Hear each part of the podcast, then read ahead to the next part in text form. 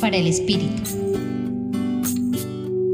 En el Evangelio de hoy, según San Lucas, capítulo 7, versículos 19 a 23, se nos dice que Juan el Bautista había intuido algo especial en Jesús, con quien había compartido su vida en el río Jordán. Se pregunta si quizás este hombre sea el Mesías esperado y manda a dos de sus seguidores a preguntarle, ¿Eres tú el que ha de venir o tenemos que esperar a otro? Y los discípulos vieron a un hombre lleno de Dios que salía al encuentro de las necesidades humanas, un hombre de misericordia. En aquel momento Jesús curó a muchos de varias enfermedades y dolencias y de espíritus malignos.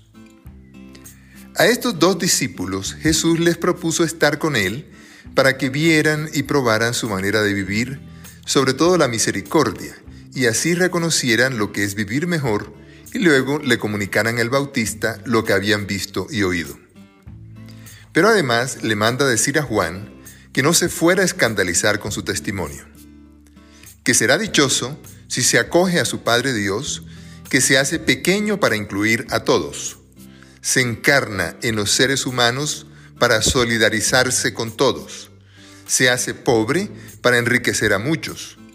Un hombre del común, saturado del Espíritu de Dios, pero que en medio de su aparente pequeñez es confiable y potente, que la grandeza de Dios se muestra perfecta en la debilidad. Y ahora la pregunta es para ti. Contra todas las expectativas que tenemos respecto de Dios, ¿has comprendido que la humildad, la pequeñez y la misericordia son la vía más segura para entrar en contacto con Dios e integrar así a todos los seres humanos?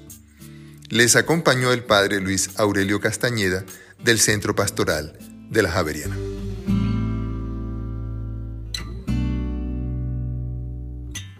Escucha los bálsamos cada día entrando a la página web del Centro Pastoral y a javerianestereo.com.